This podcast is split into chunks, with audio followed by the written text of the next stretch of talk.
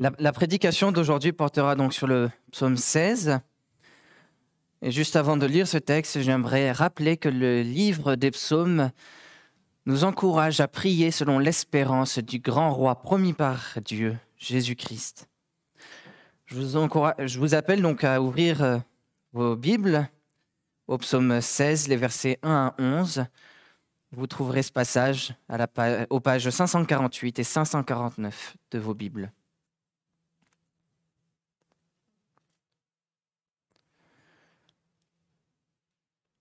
Nous lisons le psaume 16, les versets 1 à 11. Hymne de David. Garde-moi, ô Dieu, car je me réfugie en toi. Je disais l'Éternel, tu es mon Seigneur, mon bien, il n'y a rien au-dessus de toi. Les saints qui sont dans le pays, eux-mêmes, et les puissants sont l'objet de toute mon affection. On multiplie les idoles, on se hâte d'aller vers un autre Dieu. Je ne répandrai pas leur libation de sang, je ne mettrai pas leur nom sur mes lèvres. L'Éternel est mon partage et ma coupe, c'est toi qui assures mon lot.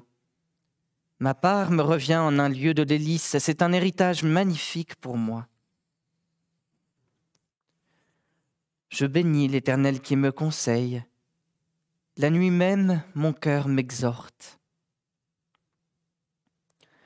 Je contemple l'Éternel constamment devant moi.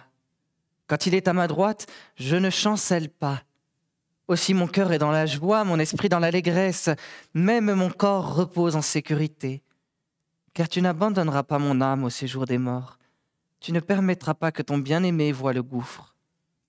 Tu me feras connaître le sentier de la vie. Il y a, il y a abondance de joie devant ta face, des délices éternelles à ta droite. Je vous invite à remettre notre enseignement dans la prière.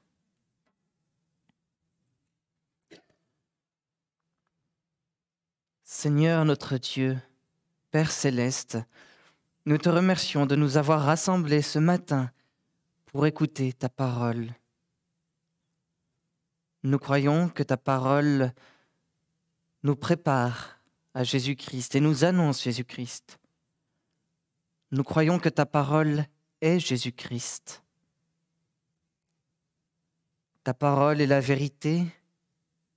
Seigneur notre Dieu, Père céleste, sanctifie-nous par la vérité. Nous te prions en Jésus-Christ. Amen.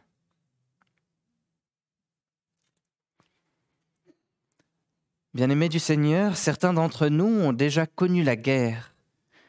Ces personnes ont été constamment pendant plusieurs semaines, pendant plusieurs années, en danger de mort. Mais il existe aussi de nombreux autres dangers que la guerre. Le danger de perdre son emploi, le danger de se faire pirater son compte bancaire et de perdre ses économies, le danger de tomber malade. Et dans ces situations dangereuses, comment nous sentons-nous généralement? Alors il nous arrive souvent d'avoir peur, il peut nous arriver de nous sentir tristes, découragés, peut-être même désespérés ou en colère. Nous nous enfonçons souvent dans de sombres émotions et toute notre joie de vivre peut parfois sembler s'être envolée. Et pourtant, pourtant cette joie est tellement belle, tellement motivante pour profiter de la vie que le Seigneur nous donne alors dans le danger, comment garder la joie? Dans le psaume 16, David nous apprend que nous pouvons garder la joie en faisant de l'Éternel nos délices et notre joie. David lui-même vivait une situation de grand danger, et nous le découvrons facilement au verset premier. Garde-moi, ô Dieu, car je me réfugie en toi. Plus loin dans le psaume, nous comprenons que le danger de David menace sa vie. David est en danger de mort. Certains commentateurs ont supposé, à partir de quelques indices dans le texte, que David était en train de fuir le roi Saül. Le roi Saül voulait le mettre à mort, voulait qu'il disparaisse de la terre des vivants.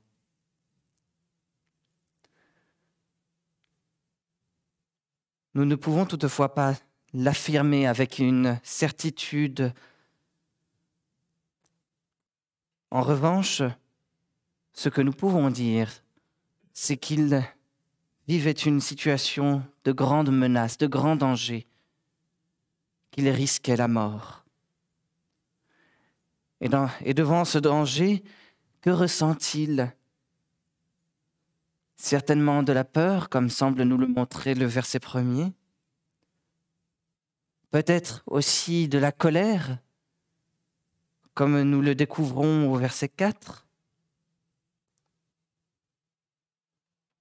Ce que nous découvrons aussi, et surtout, ce qui transparaît dans ce psaume 16, c'est que devant le danger, dans le danger, David est dans la joie dans une joie immense, dans une joie infinie. Il dit, je dis à l'Éternel, tu es mon Seigneur, mon bien, il n'y a rien au-dessus de toi. Verset 2. En hébreu, mon bien pourrait aussi être traduit par mon bonheur. Oui, toi, mon Seigneur, tu es mon bonheur, il n'y a rien au-dessus de toi. David fait de l'Éternel ce qu'il a de plus précieux, ce qu'il a de plus cher à son cœur. Ce qui fait sa joie, c'est Dieu. Mais ce n'est pas seulement Dieu le créateur du monde, c'est aussi le Dieu de l'alliance. Oui, David fait appel à l'Éternel euh, David fait appel au nom du Dieu de l'Alliance, de celui qui a promis d'être constamment à ses côtés. Il fait appel au Dieu de l'Alliance et c'est donc dans le Dieu de l'Alliance qu'il trouve tout son bonheur. Mercredi dernier, Mario nous a fait découvrir cette belle citation de Saint Augustin au sujet de ce bonheur. Saint Augustin écrivait, Le bonheur, c'est Dieu. Dieu est notre bien suprême. Dieu comble toutes les aspirations humaines. Malheur à l'âme audacieuse qui, en s'éloignant de toi, mon Dieu, espère trouver quelque chose de meilleur que toi. Elle a beau se tourner et se retourner de tous les côtés, elle ne trouve partout que des inquiétudes et des déplaisirs, car toi seul est son repos. Tout notre bonheur consiste à être attaché à toi. Ce qui fait le bonheur de David, c'est d'être attaché à Dieu. Ce qui fait le bonheur de David, c'est d'appartenir au Dieu de l'Alliance. Et c'est dans cette joie qu'il retrouve un paisible repos.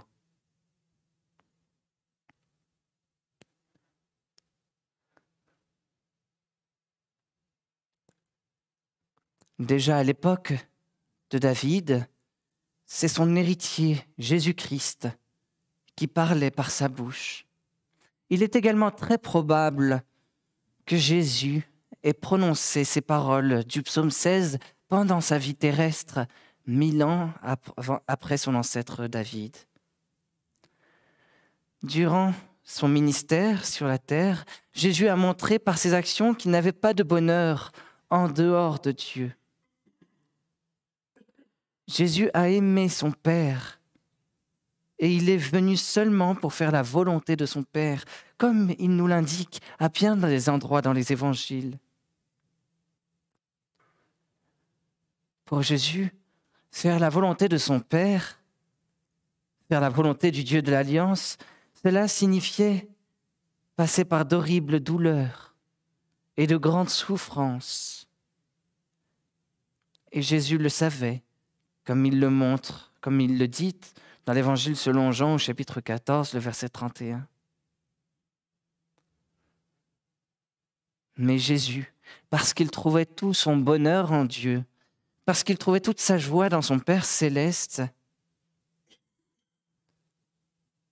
au lieu de la joie qui aurait pu lui être proposée sur cette terre, il a supporté la croix et méprisé la honte. Hébreux 12, verset 2.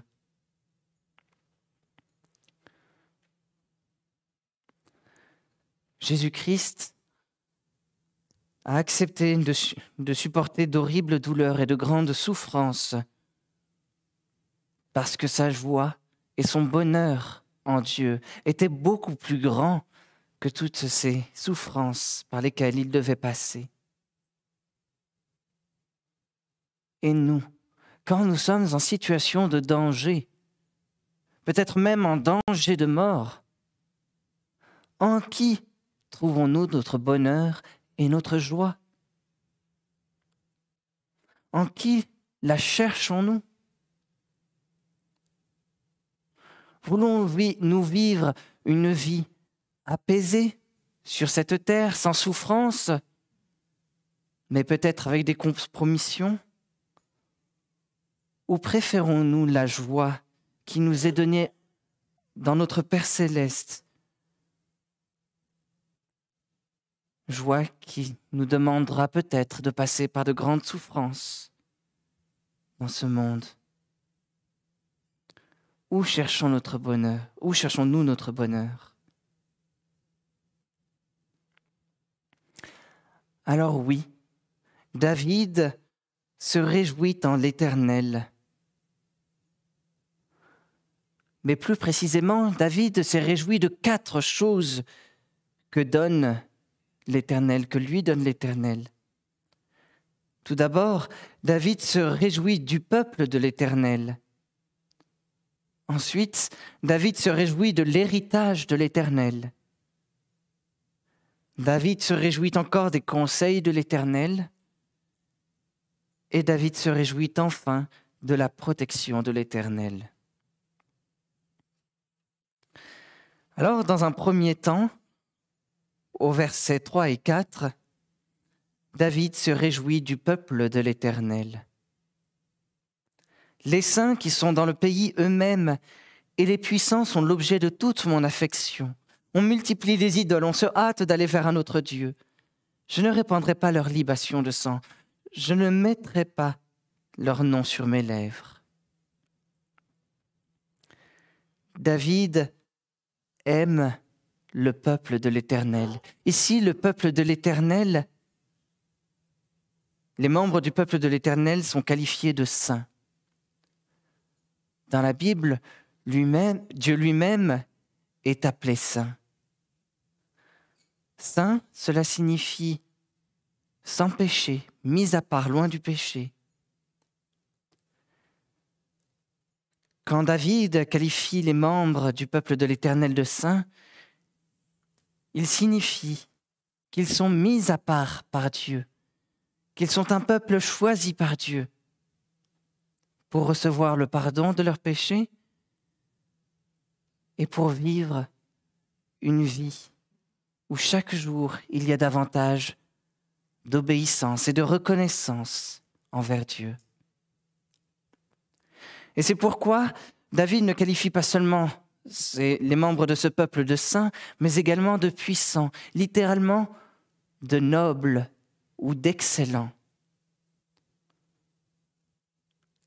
les membres du peuple de l'Éternel que David aime sont des personnes qui recherchent, qui recherchent l'obéissance à Dieu, le plaisir de Dieu, qui cherchent à faire ce qui est beau, ce qui est bon, ce qui est bien.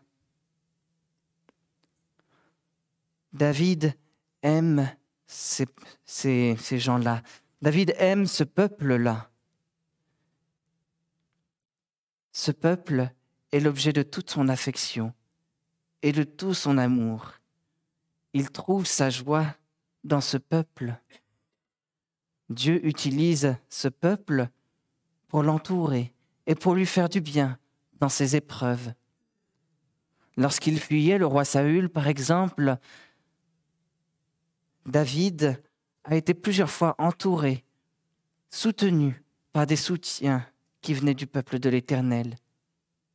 On peut penser au grand prêtre, à On peut penser à son neveu Joab. On peut penser à une trentaine de vaillants soldats qui l'ont rejoint. David a été soutenu par ce peuple de l'Éternel. Et ce peuple, c'est l'Éternel lui-même, le Dieu de l'Alliance, qui l'avait mis à sa disposition. David aime tellement ce peuple. Il aime tellement ce peuple qui cherche à obéir à Dieu qu'il ne supporte pas ceux qui, au milieu de ce peuple, font le mal. Il ne supporte pas ceux qui multiplient les idoles, ceux qui vont vers un autre Dieu que le Dieu de l'Alliance, ce Dieu si bon qui le soutient. Il ne veut pas faire de sacrifices, de sacrifices de vin qui sont horribles. Il ne veut pas non plus sacrifier ses enfants, comme c'était coutume chez certains peuples voisins d'Israël et adoptés par quelques membres apostats du peuple d'Israël. Il rejette ces gens-là qui font le mal. David veut s'entourer de bonnes personnes. David aime les personnes qui cherchent à obéir à Dieu parce que celle-là l'encourage à obéir à Dieu dans son, dans, dans son contexte de danger et de menace.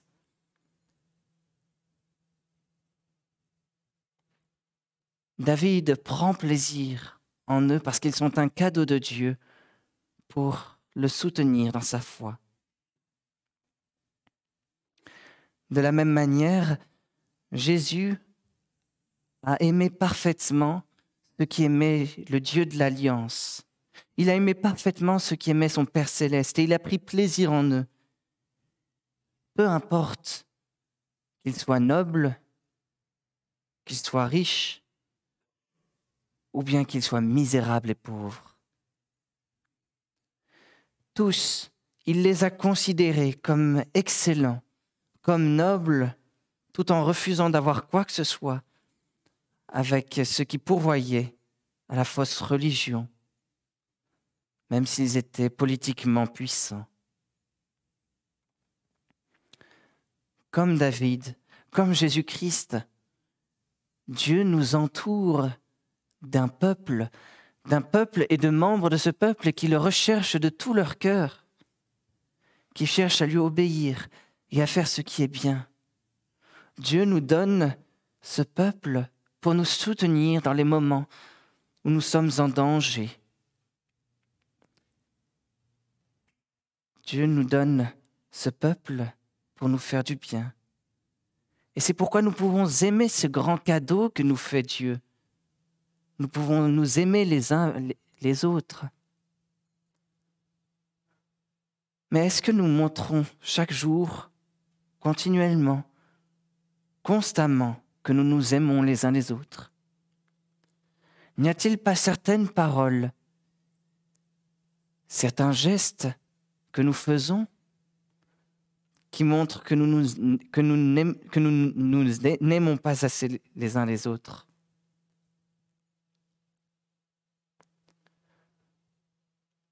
Avons-nous parfois de la haine envers notre prochain parce qu'il n'a pu nous faire du mal? Peut-être de manière inconsciente. Ou sommes-nous indifférents peut-être? Peut-être ne pensons-nous qu'à nous-mêmes, qu'à notre propre bonheur, plutôt qu'au bien, au soutien de nos frères et sœurs qui sont dans la détresse et dans le danger. Et quand nous, nous sommes dans le danger, est-ce que nous nous rappelons ce bon cadeau de Dieu, celui d'avoir un peuple, d'avoir des frères et sœurs autour de nous qui nous soutiennent? Est-ce que que nous puisons là une partie de notre joie? Lorsque nous sommes menacés comme David, nous devrions nous réjouir du peuple de l'Éternel. Dans un deuxième temps, au verset 5 et 6, David se réjouit de l'héritage de l'Éternel. L'Éternel est mon partage et ma coupe. C'est toi qui assures mon lot. Ma part me revient en un lieu de délices. C'est un héritage magnifique pour moi. Voilà plein de mots magnifiques, encourageants. David est dans l'admiration. Il est dans l'admiration. Pourquoi? Parce que l'Éternel est son partage. Dans l'Ancien Testament, le mot partage fait souvent référence au partage de la terre de Canaan à l'époque de Josué. À l'époque de Josué, la terre promise avait été partagée en différentes terres qui avaient, qui avaient servi de l'eau pour les différentes familles d'Israël. Ce partage était l'assurance pour toutes les familles d'Israël, du peuple de Dieu, qu'ils avaient part au royaume de Dieu. Oui, le royaume de Dieu leur était assuré comme ce lot leur était assuré. Alors c'est vrai, parfois ils pouvaient vendre cette terre, ce lot, mais lors de l'année du jubilé, cette terre et ce lot leur étaient rendus. Et cela permettait ainsi que de générations en générations, la terre appartienne finalement toujours à la même famille et cette famille pourrait assurément participer au royaume de Dieu. La seule tribu qui n'avait pas vraiment de terre, c'était la tribu de Lévi, parce que son héritage, ce n'était pas la terre elle-même, son héritage, c'était de pouvoir servir Dieu. Et c'est un peu ce que David dit ici, quand il dit l'Éternel est mon partage. Quand il dit l'Éternel est mon partage, il veut dire le Dieu de l'alliance est celui que je vais servir pour toujours, jusque dans le royaume de Dieu. C'est certain, c'est sûr. Et c'est mon service auprès du Dieu de l'alliance qui fait toute ma joie. L'Éternel n'est pas seulement le partage de David, il est aussi la coupe de David. La coupe dans la Bible a plusieurs significations. D'un certain côté, elle désigne un avenir heureux, bienveillant, où Dieu bénit la personne qui la boit.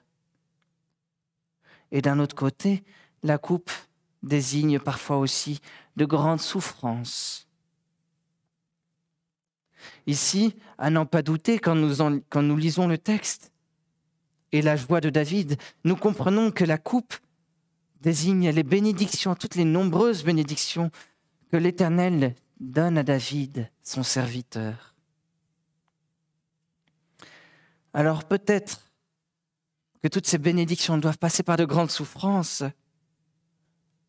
mais les bénédictions qui en ressortiront seront bien plus grandes. malgré les souffrances qui sont les siennes, malgré le danger de mort qui est sur lui. David se réjouit de pouvoir servir l'Éternel. Il se réjouit de recevoir l'héritage de l'Éternel.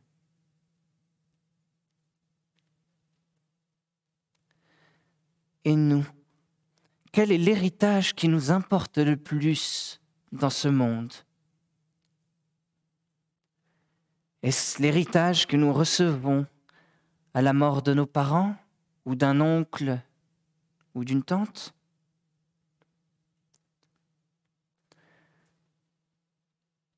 Est-ce l'héritage immatériel, ce que nos parents nous ont enseigné, les traditions qu'ils nous ont données?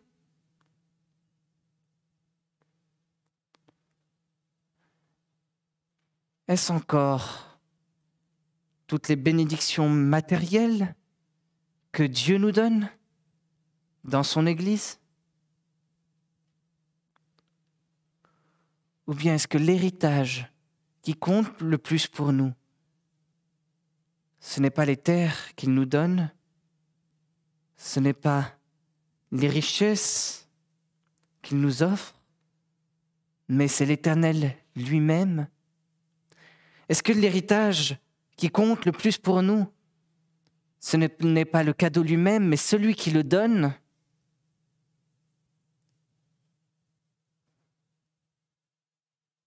Qui, est ce bien qui est le plus précieux pour nous? Est-ce que c'est en lui que nous trouvons toute notre joie? David se réjouit de l'héritage de l'Éternel. Dans un troisième temps, David se réjouit des conseils de l'Éternel. Je bénis l'Éternel qui me conseille. La nuit même, mon cœur m'exhorte. Verset 7. David est dans une si grande joie que lui qui est béni par l'Éternel, voilà que maintenant il bénit l'Éternel, le Dieu de l'Alliance. Et pour quelle raison? Parce que l'Éternel le conseille. Rappelons-nous le psaume premier. Heureux l'homme qui trouve son plaisir dans la loi de l'Éternel et qui médite sa loi jour et nuit. David dans cette situation de grande détresse, de menace, trouve sa joie et son repos, sa paix dans la parole de Dieu, dans la loi de Dieu. Cette loi le conseille, elle lui fait du bien. Il la lit le matin en se levant. Il y réfléchit à midi. Il la prend par cœur le soir.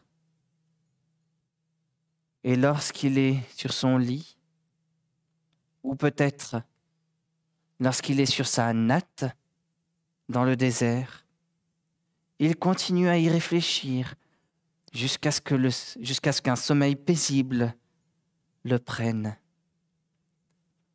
Cette parole de Dieu l'encourage, elle l'encourage à persévérer, à persévérer dans sa relation avec Dieu à persévérer dans son obéissance de Dieu, à persévérer dans la joie que Dieu lui donne. Comme son ancêtre David, Jésus-Christ lui-même a puisé sa sagesse auprès de Dieu.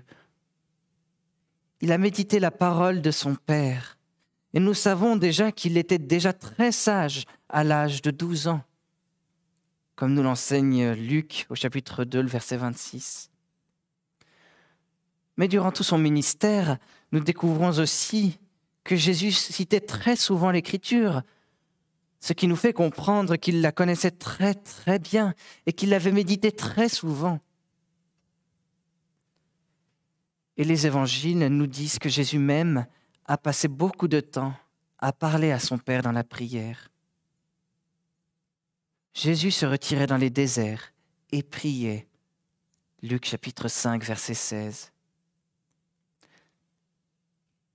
L'étude de la parole de Dieu et la prière était quelque chose que Jésus recherchait de tout son cœur, qui lui a fait du bien durant les trois années difficiles, éprouvantes de son ministère, où il a été sans cesse confronté à l'opposition,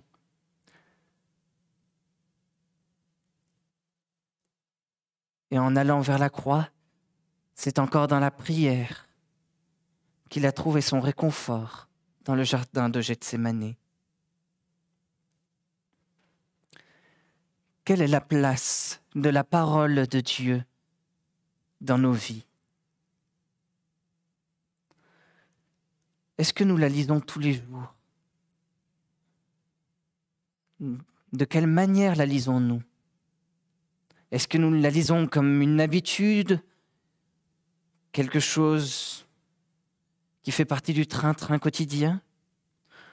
Ou est-ce que nous la lisons avec joie, avec désir de la connaître davantage,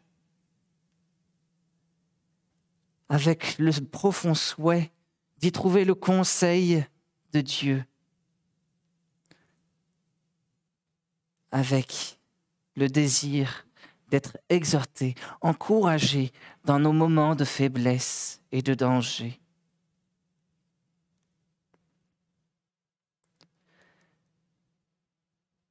Comme David, nous devrions nous réjouir des conseils que l'Éternel nous donne dans sa parole. Enfin, dans un quatrième temps, au verset 8 à 11, David se réjouit de la protection de l'Éternel. Je contemple l'Éternel constamment devant moi. Quand il est à ma droite, je ne chancelle pas. Aussi mon cœur est dans la joie, mon esprit dans l'allégresse, même mon corps repose en sécurité. Car tu n'abandonneras pas mon âme au séjour des morts. Tu ne permettras pas que ton bien-aimé voie le gouffre. Tu me feras connaître le sentier de la vie il y a abondance de joie devant ta face, des délices éternelles à ta droite.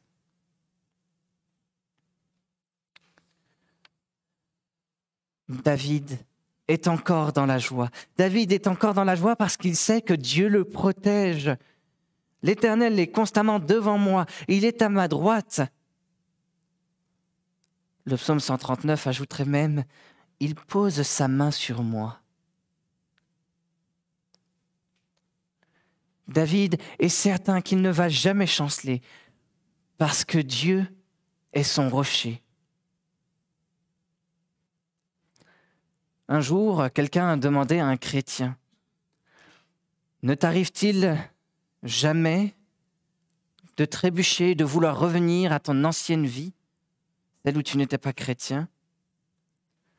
Et ce chrétien a répondu, Oh, bien sûr, il m'arrive parfois de chanceler, mais lui est mon rocher inébranlable, il ne chancelle pas. C'est dans ce rocher que David se confie. Il sait qu'il ne va jamais chanceler parce que Dieu le soutient et que Dieu est avec lui. Et quand bien même il périrait,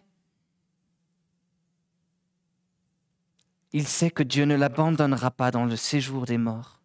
Voilà quelque chose qui est très encourageant. Au psaume 6, David disait, Comment te célébrerai-je dans le séjour des morts?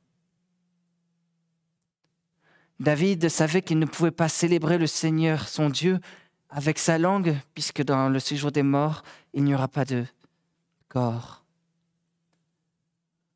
Mais voilà que nous découvrons dans ce psaume qu'il a quand même l'assurance que dans le séjour des morts, même s'il aura perdu son corps, il n'aura pas perdu son Dieu.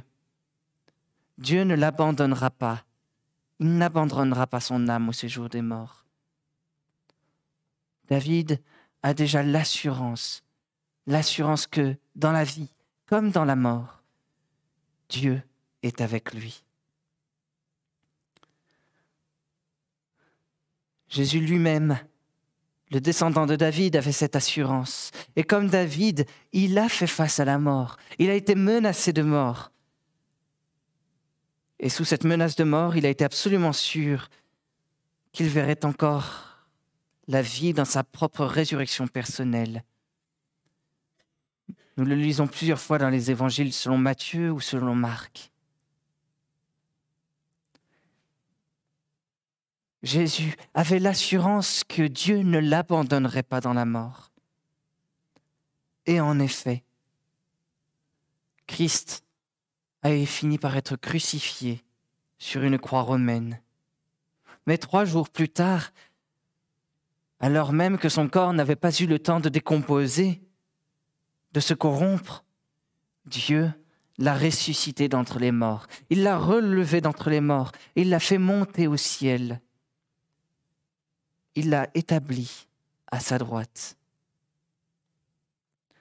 Ces versets 8 à 11 sont cités deux fois dans le livre des Actes, une fois par Pierre et une fois par Paul, pour prouver que Jésus-Christ est véritablement le sauveur de la création, le sauveur de son peuple, le sauveur de David. En acte 2, versets 25 à 28, Pierre dit ainsi, Car David a dit de lui, Je voyais constamment le Seigneur devant moi, parce qu'il est à ma droite, afin que je ne sois pas ébranlé. Voilà pourquoi mon cœur se réjouit et ma langue est dans l'allégresse, et même ma chair reposera avec espérance. Car tu n'abandonneras pas mon âme dans le séjour des morts, et tu ne laisseras pas ton sein voir la corruption. Tu m'as fait connaître les chemins de la vie, tu me rempliras de bonheur par ta présence.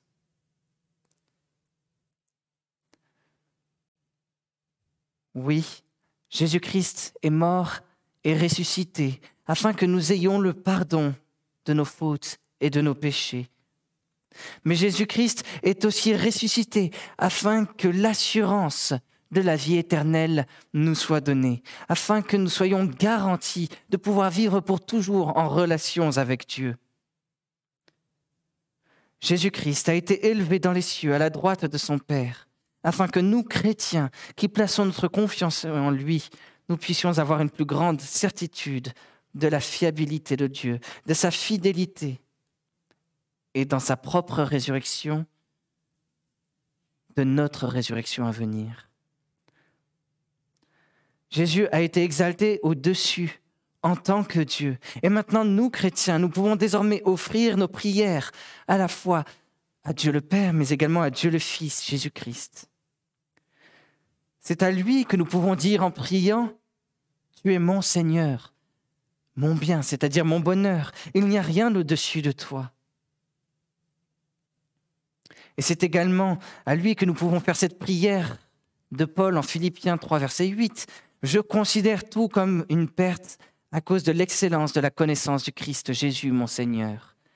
À cause de lui, j'ai accepté de tout perdre et je considère tout comme des ordures afin de gagner Christ.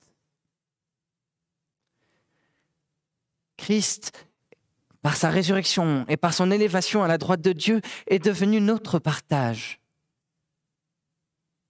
il est devenu notre héritage, notre lot, l'assurance de notre vie éternelle. Il est également devenu notre coupe, la coupe de bénédiction qui nous est garantie. Jésus-Christ est notre héritage magnifique. C'est à travers Jésus-Christ que le Père nous assure notre lot et qu'il garantit que nous ne chancellerons pas dans le danger, dans l'épreuve et face à la mort.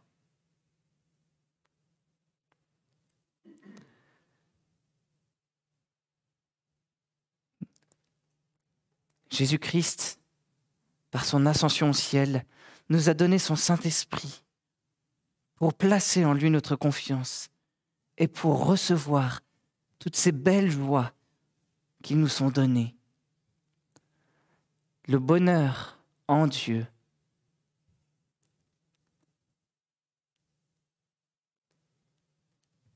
La joie de vivre au milieu du peuple de Dieu la joie de recevoir l'héritage de Dieu, la joie de recevoir la parole de Dieu et la joie de recevoir la vie éternelle avec Dieu. Jésus-Christ nous donne cette assurance. Et c'est à cause de cette assurance que nous pouvons nous rappeler cette première réponse et cette première, réponse à la question du catéchisme de Heidelberg. Quelle est ton unique assurance dans la vie comme dans la mort?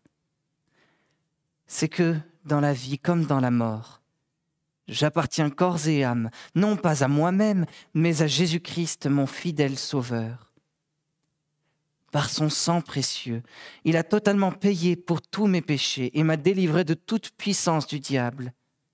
Il me garde si bien qu'il ne peut tomber un seul cheveu de ma tête sans la volonté de mon Père qui est dans les cieux, et que toutes choses doivent concourir à mon salut. C'est pourquoi, par son Saint-Esprit, il m'assure la vie éternelle et me rend prêt et disposé à vivre désormais pour lui de tout mon cœur. Voilà ce que nous devrions nous rappeler lorsque nous sommes face au danger, face à la mort. Voilà certainement ce en quoi David trouver sa joie. Alors, bien aimés, certains d'entre nous ont déjà connu la guerre, et ces personnes ont certainement, constamment, ont, été constamment en danger de mort. Mais il existe aussi de nombreux autres dangers. Et dans ces situations dangereuses, il nous arrive d'avoir peur, de nous sentir tristes, découragés et peut-être même désespérés ou en colère.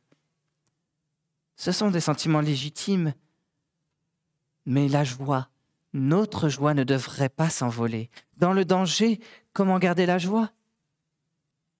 En faisant de l'Éternel nos délices et notre joie. Il nous garde parfaitement, dans la vie comme dans la mort, et il nous promet de vivre pour toujours auprès de lui. Alors réjouissons-nous maintenant dans la prière.